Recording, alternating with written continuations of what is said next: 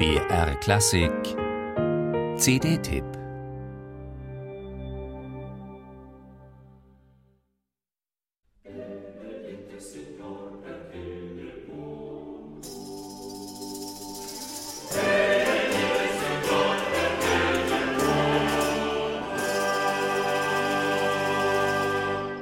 Keine Angst vor gleichnishaften Gestalten.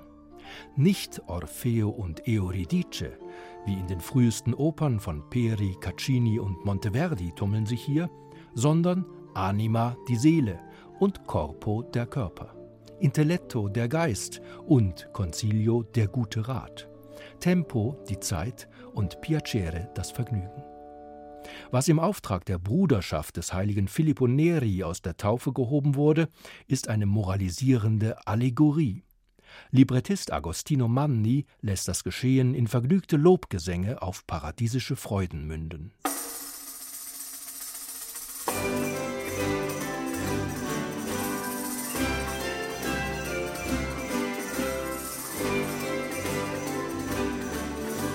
Am stärksten imponiert die rhythmisch-metrische Vielfalt der Komposition.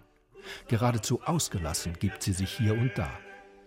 Der Sonderfall einer geistlichen Oper hält den sozusagen weltlich versierten Strippenzieher und Lebemann Emilio de Cavalieri nicht davon ab, musikalisch manch spektakulären Theatereffekt erzielen zu wollen.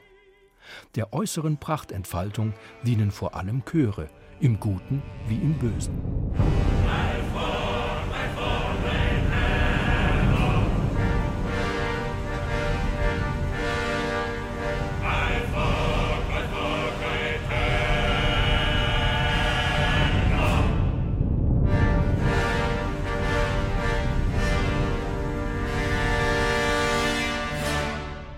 René Jacobs beschäftigt stattliche 31 Originalinstrumentalisten aus den Reihen der Ensembles Concerto Vocale und Akademie für Alte Musik.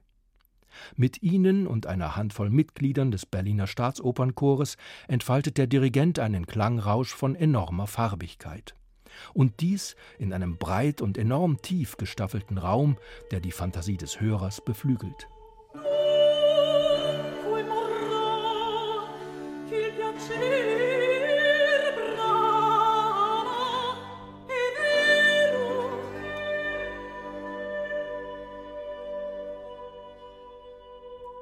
Das exquisite Niveau der Aufnahme wird durch Sänger wie die Schweizer Mezzosopranistin Marie-Claude Chapuis in der Rolle der Anima und den norwegischen Bariton Johannes Weißer als Corpo werkdienlich unterstützt.